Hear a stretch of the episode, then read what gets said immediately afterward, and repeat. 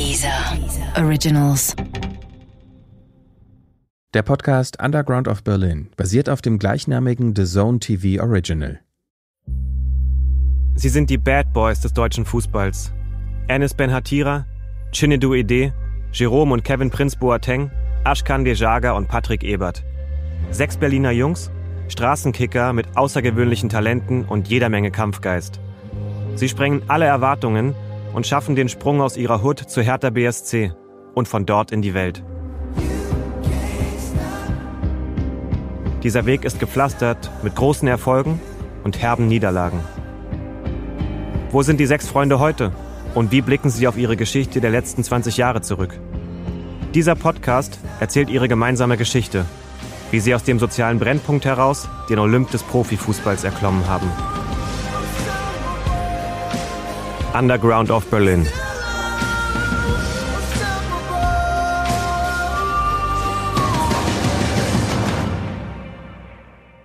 Folge 6. Gemeinsam gegen den Rest.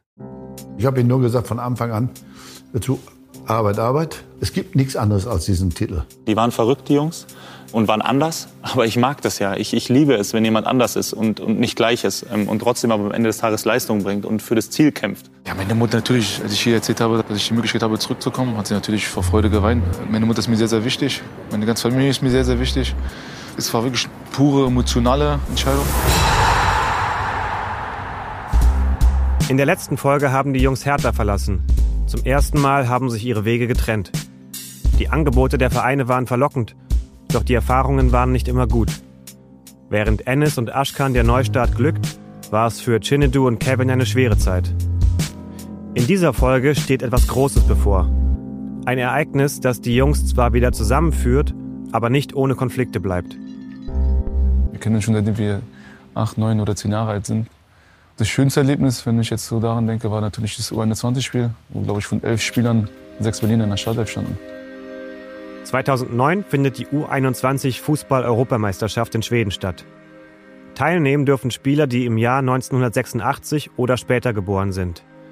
Ein Privileg, das nur den besten Nachwuchsspielern Deutschlands zukommt.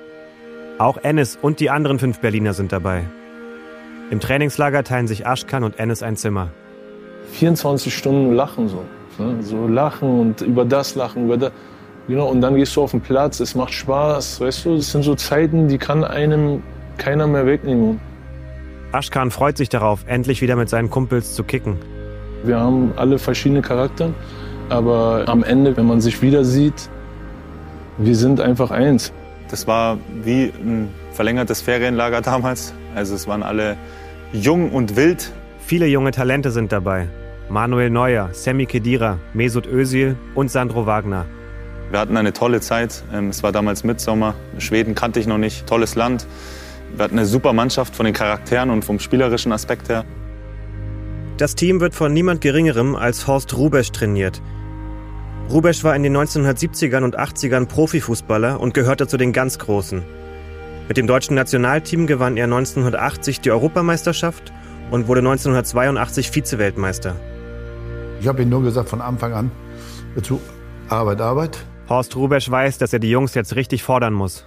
Es gibt nichts anderes als diesen Titel. Das habe ich ja von Anfang an gesagt. Ich, ich fahre da nicht hin, um da mitzuspielen, sondern ich fahre da hin, um einen Titel zu gewinnen. Aber es war am Ende des Tages, habe ich gesagt, pass auf, ihr beißt drauf bis zum Schluss, bis nichts mehr geht. Wenn das Finale vorbei ist, dann gibt es eine Siegerehrung. Danach habt ihr vielleicht noch eine Stunde Verpflichtung. Dann könnt ihr tun und lassen, was ihr wollt. Auch Matthias Sammer gehörte zu den ganz großen Fußballstars. In den 90ern wurde er Champions League-Sieger und Europameister. 1996 wurde er als Europas Fußballer des Jahres ausgezeichnet. Die Kunst auch einer erfolgreichen Mannschaft ist ja immer Künstler zu verstehen. Zu den Künstlern gehören für Matthias Sammer auch Ennis, Kevin und Chinedu. Im Fußball ist es ja wichtig, dass du Künstler hast. Ich habe immer gesagt, äh, du brauchst eigentlich diese anderen Typen dazu und die mal eine andere Idee haben, die auch vielleicht mal nicht Programm laufen. Horst Rubesch weiß, dass die Berliner Jungs besondere Fähigkeiten haben, die sein Team zum Europameister machen können. Bei diesen Künstlern, sage ich jetzt mal, ist es dann immer schwer, dem beizubringen, ab und zu Stollenschuhe anzuziehen. Ne, die wollen immer nur in Nocken spielen oder dies oder jenes oder nur zaubern. Die waren verrückt, die Jungs. und waren anders, aber ich mag das ja. Im Gegensatz zu vielen anderen im Team kommt Sandro mit den Jungs gut klar. Ich liebe es, wenn jemand anders ist und, und nicht gleich ist ähm, und trotzdem aber am Ende des Tages Leistung bringt und für das Ziel kämpft. Und mit denen war, war richtig spaßig. Also ich weiß nicht, wo ich mal dauerhaft über Wochen hinweg so viel gelacht habe wieder. Ich kann mich noch genau erinnern, wir hatten einen sehr, sehr lustigen Mannschaftsabend damals am Tegernsee. Ein Abend im Trainingslager, der zwar lustig beginnt, aber böse endet. So habe ich das auch nicht in der Art erlebt. Da irgendwann mal wieder am Tegernsee. Also es war sehr, sehr lustig. Und am nächsten Tag war dann quasi ein Auslaufen, glaube ich, wenn ich das noch richtig auf die Reihe bekomme. Aber beim Auslaufen mussten gar nicht alle laufen. Und dann habe ich aber mitbekommen, wie schon ein oder anderen so die äh, irgendwie erzählt haben, ja, der Kevin ist nicht dabei bei der EM. Und ich habe mir gedacht, das kann ja gar nicht sein, weil der war Top, Top, Top-Spieler damals. Ich habe Kevin, seitdem er 13, 14 ist, kenne ich. Ich bin damals vom Länderpokal in Berlin gewesen, habe Kevin Prince Boateng gesehen, das erste Mal in meinem Leben. Und danach wollte ich aufhören mit Fußball. Also weil ich gesehen habe, wie gut ist der Junge eigentlich ähm, und habe mich gesehen damals. Kevin erinnert sich noch genau an diesen Tag. Lange Nacht, Leute ein bisschen zu viel was getrunken, ist was passiert. Und am nächsten Tag haben sie mir dann die Nachricht gegeben, dass ich äh, rasiert wurde. Horst Rubesch sieht die Sache etwas anders. Kevin weiß das genauso gut wie ich. Es geht nicht um diese Geschichte, dann wäre das nie zu diesem Fall gekommen. Also das war die gesamte Vorbereitung, wie das gelaufen ist und das war die Entscheidung.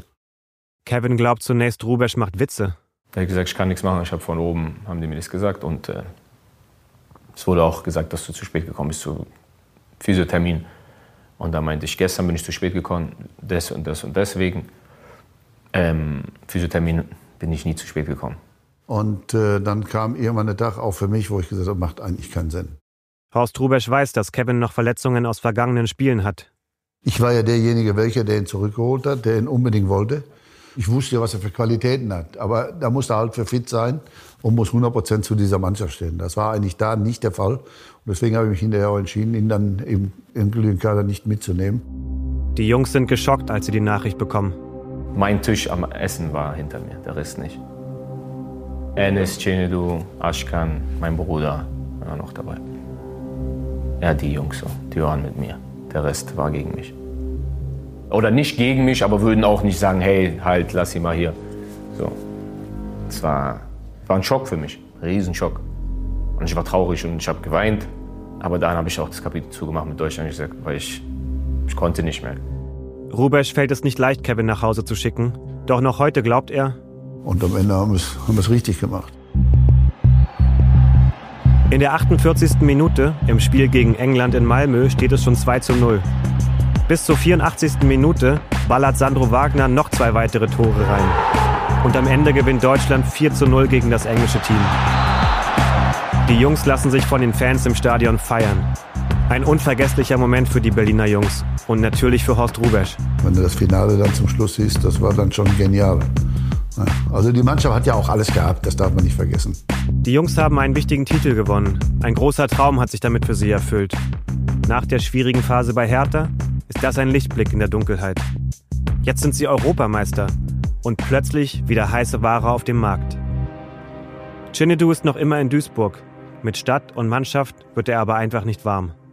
Ich wollte einfach nur wieder nach Hause und dann wollte ich eigentlich aufhören. Ich hatte halt da wirklich komplett die Schnauze voll wollte am liebsten aufhören und hätte wahrscheinlich auch aufgehört zu dem Zeitpunkt, wenn ich jetzt keinen Verein in Berlin gefunden hätte. Also Hertha war unmöglich, zurückzugehen.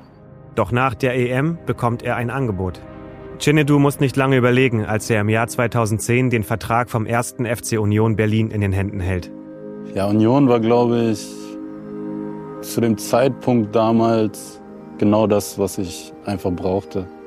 Und hat sich dann auch glaube ich, für beide Seiten ganz gut entwickelt. Es war eigentlich alles sehr, sehr entspannt. Ich habe mich auch relativ schnell eingelebt und wurde auch ja, von den Fans gut aufgenommen. Es war halt echt wieder. Also wir haben uns wirklich in, in diesen Containern umgezogen. Es war im Winter scheiße kalt da drin. Aber es war wieder so dieses, wie du angefangen hast. Es war halt nicht so dieses dieses so, ah, jetzt komme ich und steige aus meinem Porsche mit meinem Gucci-Beutel so. Chinedu ist glücklich, wieder zu Hause zu sein. Nach langer Zeit fühlt er sich endlich wieder richtig wohl. Bei Union legt er sich jetzt richtig ins Zeug, denn im Publikum sitzt eine neue Bekanntschaft. Das Lustige an der ganzen Geschichte ist eigentlich, dass ich glaube, es haben halt immer so ein bisschen so die letzten 10 Prozent gefehlt. Und damals hatte ich eine Frau kennengelernt, in die ich mich total verliebt hatte. Und die kam halt an die Spiele gucken und hat auch im Fernsehen geguckt. Und dann dachte ich immer so, scheiße, Alter, ich muss jetzt ein bisschen mehr Gas geben. so. Und ich weiß, also Sportwissenschaftler rätseln zu Hause so, wie man Leute motiviert. Bei mir war es das. Mit dem Wechsel zum ersten FC Union Berlin hat Chinedu erstmal alles richtig gemacht. Auch wenn das Glück am Ende nicht von langer Dauer ist. Ennis spielt noch in Hamburg für den HSV. Er ist dort aber ziemlich unzufrieden. Ein neuer Vertrag wird ihm angeboten, aber der sagt Ennis nicht zu. Insgesamt hat er das Gefühl, mit dem HSV im Fahrstuhl nach unten zu fahren. Trotz des Top-Kaders, den der Verein aufweist. Hamburg hat sich ja noch sehr, sehr stark um mich bemüht, den Vertrag da zu verlängern. Sollte dann einer der Säulen werden, die halt dann die neue Generation dort an Spielern und das neue Gesicht halt werden. Doch für ihn hat der HSV keine Zukunft. Und dann ein Ruf aus der Heimat. Damals, um vorzuführen, hat sich mein damaliger Jugendtrainer bei mir gemeldet, Wolfgang Damm, der zu dem Zeitpunkt Chefscout bei Hertha war. Und weil die halt wussten, dass er halt noch derjenige war, der zu uns allen noch so einen Draht hatte. Ja, und der hat dann den Kontakt dann aufgenommen zu mir, mich dann lose mal ganz vorsichtig angefragt, ob ich mir das vorstellen kann, wieder nach Hause zu kommen. Der Rauswurf bei Hertha hängt Ennis zwar noch immer nach, doch die Aussicht nach Berlin zurückzukehren ist einfach zu schön. Private Probleme holen Ennis immer wieder ein. Zurück in Berlin scheint er ihnen besser gewachsen zu sein. Ja, meine Mutter natürlich, als ich hier erzählt habe, dass ich die Möglichkeit habe, zurückzukommen, hat sie natürlich vor Freude geweint. Meine Mutter ist mir sehr, sehr wichtig. Meine ganze Familie ist mir sehr, sehr wichtig. Es war wirklich pure emotionale Entscheidung. Zurück zu seiner Familie und zurück zu seinem alten Verein. Natürlich hat er mich schon ein bisschen so an der richtigen emotionalen Stelle auch, sage ich mal, mich gepackt, dieses blau-weiße Trikot wieder anzuziehen, weil ich dann dort einfach irgendwie auch das Gefühl, dass ich schon nicht fertig war dort. Ja, und so kam ich zurück als verlorener Sohn. Ennis verzichtet für seine Rückkehr zur Hertha auf eine Menge Geld. Aber er ist zurück in Berlin. Doch bei Hertha hat sich vieles verändert. Es waren ja kaum Spieler da, die es dann noch geschafft haben.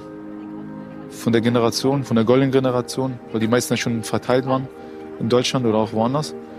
Das war dann natürlich für die Stadt äh, noch bundesweit dann schon ein guter Transfer, ein großer Transfer, äh, weil ich natürlich auch andere Möglichkeiten hatte. Bei mir war das pure, pure Emotion, pures Adrenalin, wo ich da direkt reingehauen habe, direkt, direkt drinne war, wo ich einfach nur drauf gewartet habe, in, auf diesen, in dem Stadion zu spielen. Ebi ist der Einzige, der noch bei Hertha ist. Er freut sich, dass sein alter Kumpel wieder in der Mannschaft ist. Ich habe mich mit Ennis immer gut verstanden und für Hertha oder für ihn speziell war es sicherlich auch schön, dann nach Hause zu kommen zu Hertha. Wir hatten leider nicht so eine erfolgreiche Zeit. Wir sind zusammen dann abgestiegen, ich glaube 2012, ne? Und ja, ist sicherlich ein bisschen ärgerlich. Wir sind immer sehr, sehr gut gestartet mit Hertha. Wirklich sehr, sehr gut gestartet. In die Bundesliga auch. Äh, Gerade äh, nach dem Aufstieg haben wir direkt, glaube ich, Frankfurt 6-1 weggehauen. Die ersten drei, vier, fünf Spiele waren immer sehr, sehr gut bei uns. Und dann kam man mal so eine kleine Negativspirale, dann, wo wir es auch immer wieder auffangen konnten. Ennis spielt sehr erfolgreich bei Hertha, bis er sich 2012 bei einem Spiel gegen Bochum verletzt. Ein wahnsinnig schmerzhafter Syndesmosebandriss lässt ihn für knapp drei Monate ausfallen. Danach gibt es weitere Verletzungen, doch Ennis beißt sich durch, teilweise mit Schmerzmitteln und bringt dennoch Höchstleistungen. Mich hat es extrem gestört, dass ich zu dem Zeitpunkt als ein Spieler dargestellt worden bin, der verletzungsanfällig war. Es waren nie Verletzungen, die ich mir selber zugefügt habe, sondern es waren immer Verletzungen vom Zweitligajahr, die mir zugefügt worden sind. Ja, wo ich mich auch öfters öffentlich in Anführungszeichen beschwert habe, dass ich da nicht so viel in Schutz genommen werde, weil die Gangart, die da mir entgegengebracht worden ist, etwas äh, rustikaler war als jetzt bei, bei anderen Spielern. Eine Verletzung ist besonders hartnäckig. Und diese große Zehenverletzung hat dazu geführt, dass ich immer wieder pausieren musste. In Absprache mit Hertha war das halt damals so, dass wir dann halt immer, wenn ich halt wieder eine Pause einlegen musste, weil mein Fuß zu dem Zeitpunkt ja zertrümmert war, haben wir in Absprache mit Hertha natürlich es so kommuniziert, dass wir halt immer etwas anderes angeben, auch um mich zu schützen. Da war es halt mal der Rücken oder mal ein Muskel oder keine Ahnung was. Aber es wurde hinterher nie wieder korrigiert. So, und jetzt, dann hatte ich halt eine Zeit, wo es dann so rübergekommen ist, als ob ich sehr verletzungsanfällig war. Aber das war nie der Fall. Trotz des kaputten Cs spielt Ennis weiter. Ich wollte das natürlich. Ich wollte unbedingt, weil es dann, wie gesagt, auf dem absteigenden Ast auch gerade wieder bei uns war und ich wollte nicht absteigen. Und habe natürlich mit so vielen Spritzen, Betäubungen, Woche für Woche auf dem Platz gestanden, um alles in meiner Macht Stehende zu tun, um das zu verhindern, wieder abzusteigen. Das war halt der Fall. Es wird keiner bestreiten, weil es jetzt auch ein bisschen, ein bisschen her. Ich glaube, wenn man Bilder gesehen hat von meinem Fuß äh, oder von den vorsichtigen Äußerungen der Ärzte, der Professoren. Ennis nimmt große Schmerzen äh, in Kauf. glaube ich, hätten mich alle wie verrückt erklärt, warum ich das gemacht habe. Es war natürlich psychisch eine sehr, sehr, sehr anstrengende und intensive Phase auch für mich, weil man muss sich so vorstellen, ich habe Samstag gespielt, Sonntag bin ich direkt zum Chiemsee geflogen, zum Arzt, habe da meinen Fuß behandeln lassen, war dann gefühlt bis Mittwoch immer da, voll gespritzt, habe dann Donnerstag dann angefangen mitzutrainieren, Freitag das Abschlusstraining gemacht und dann Samstag wieder auf dem Platz gestanden, aber mit einer vollen Betäubung. Das war Monate so mein Ablauf, den ich hatte, wo es dann auf jeden Fall dann nicht mehr weiterging. Ja, das wusste noch Paul Dardai, nachdem ich dann in der Charité war und die mich fünfmal gefragt haben, ob ich wirklich mit dem Fuß gespielt habe, weil der Chefarzt war auch oft im Stadion. Äh, bei Fuß war so schlimm, dass mir der, der Zeugwart mir die, ähm, die Nocken durchsägen musste, damit ich hier am Hallux, an meinem Großzehengelenk, keinen Druck habe. Ich habe quasi mit zwei weniger Nocken gespielt. Im Käfig hat Ennis zwar gelernt zu kämpfen, doch schließlich hält auch er es nicht mehr aus. Ich habe mich komplett zurückgezogen auch zu dem Zeitpunkt, weil es oft sehr, sehr darum ging, wann ich zurückkomme. Es ging wirklich gefühlt jede Pressekonferenz auch darum, was der aktuelle Stand von meinem Fuß ist. Die Jungs haben zusammen einen wichtigen Pokal gewonnen. Und Kevin wurde nach Hause geschickt. Eine schwere Entscheidung für Horst Rubesch und eine große Enttäuschung für den Prinz und seine Jungs. Doch am Ende hat es sich für alle ausgezahlt. Kevin startet eine Karriere im Ausland und Chinedu und Ennis können endlich nach Berlin zurück. Bei Hertha hat Ennis zwar einen schweren Start, doch nach der Reha scheint wieder alles möglich zu sein. Deswegen war das auch zu dem Zeitpunkt so, dass ich sehr, sehr extrem äh, untergetaucht bin, mich voll auf meine Reha mich konzentriert habe. Und ja, ich dann, dann auf jeden Fall sehr, sehr, sehr viel früher als erwartet wieder auf der Matte stand. Bis ein Vorfall seine Pläne durchkreuzt und er plötzlich wieder vor dem Nichts steht. Wenn ich jetzt sagen würde, ich habe keine Fehler gemacht, äh, würde ich lügen. Was habe ich falsch gemacht? Schwierige Frage, wirklich, die ich so gar nicht beantworten kann. Was habe ich falsch gemacht? Natürlich, die Sache mit Mitschweizer hätte nicht passieren müssen. Dazu mehr in der nächsten Folge.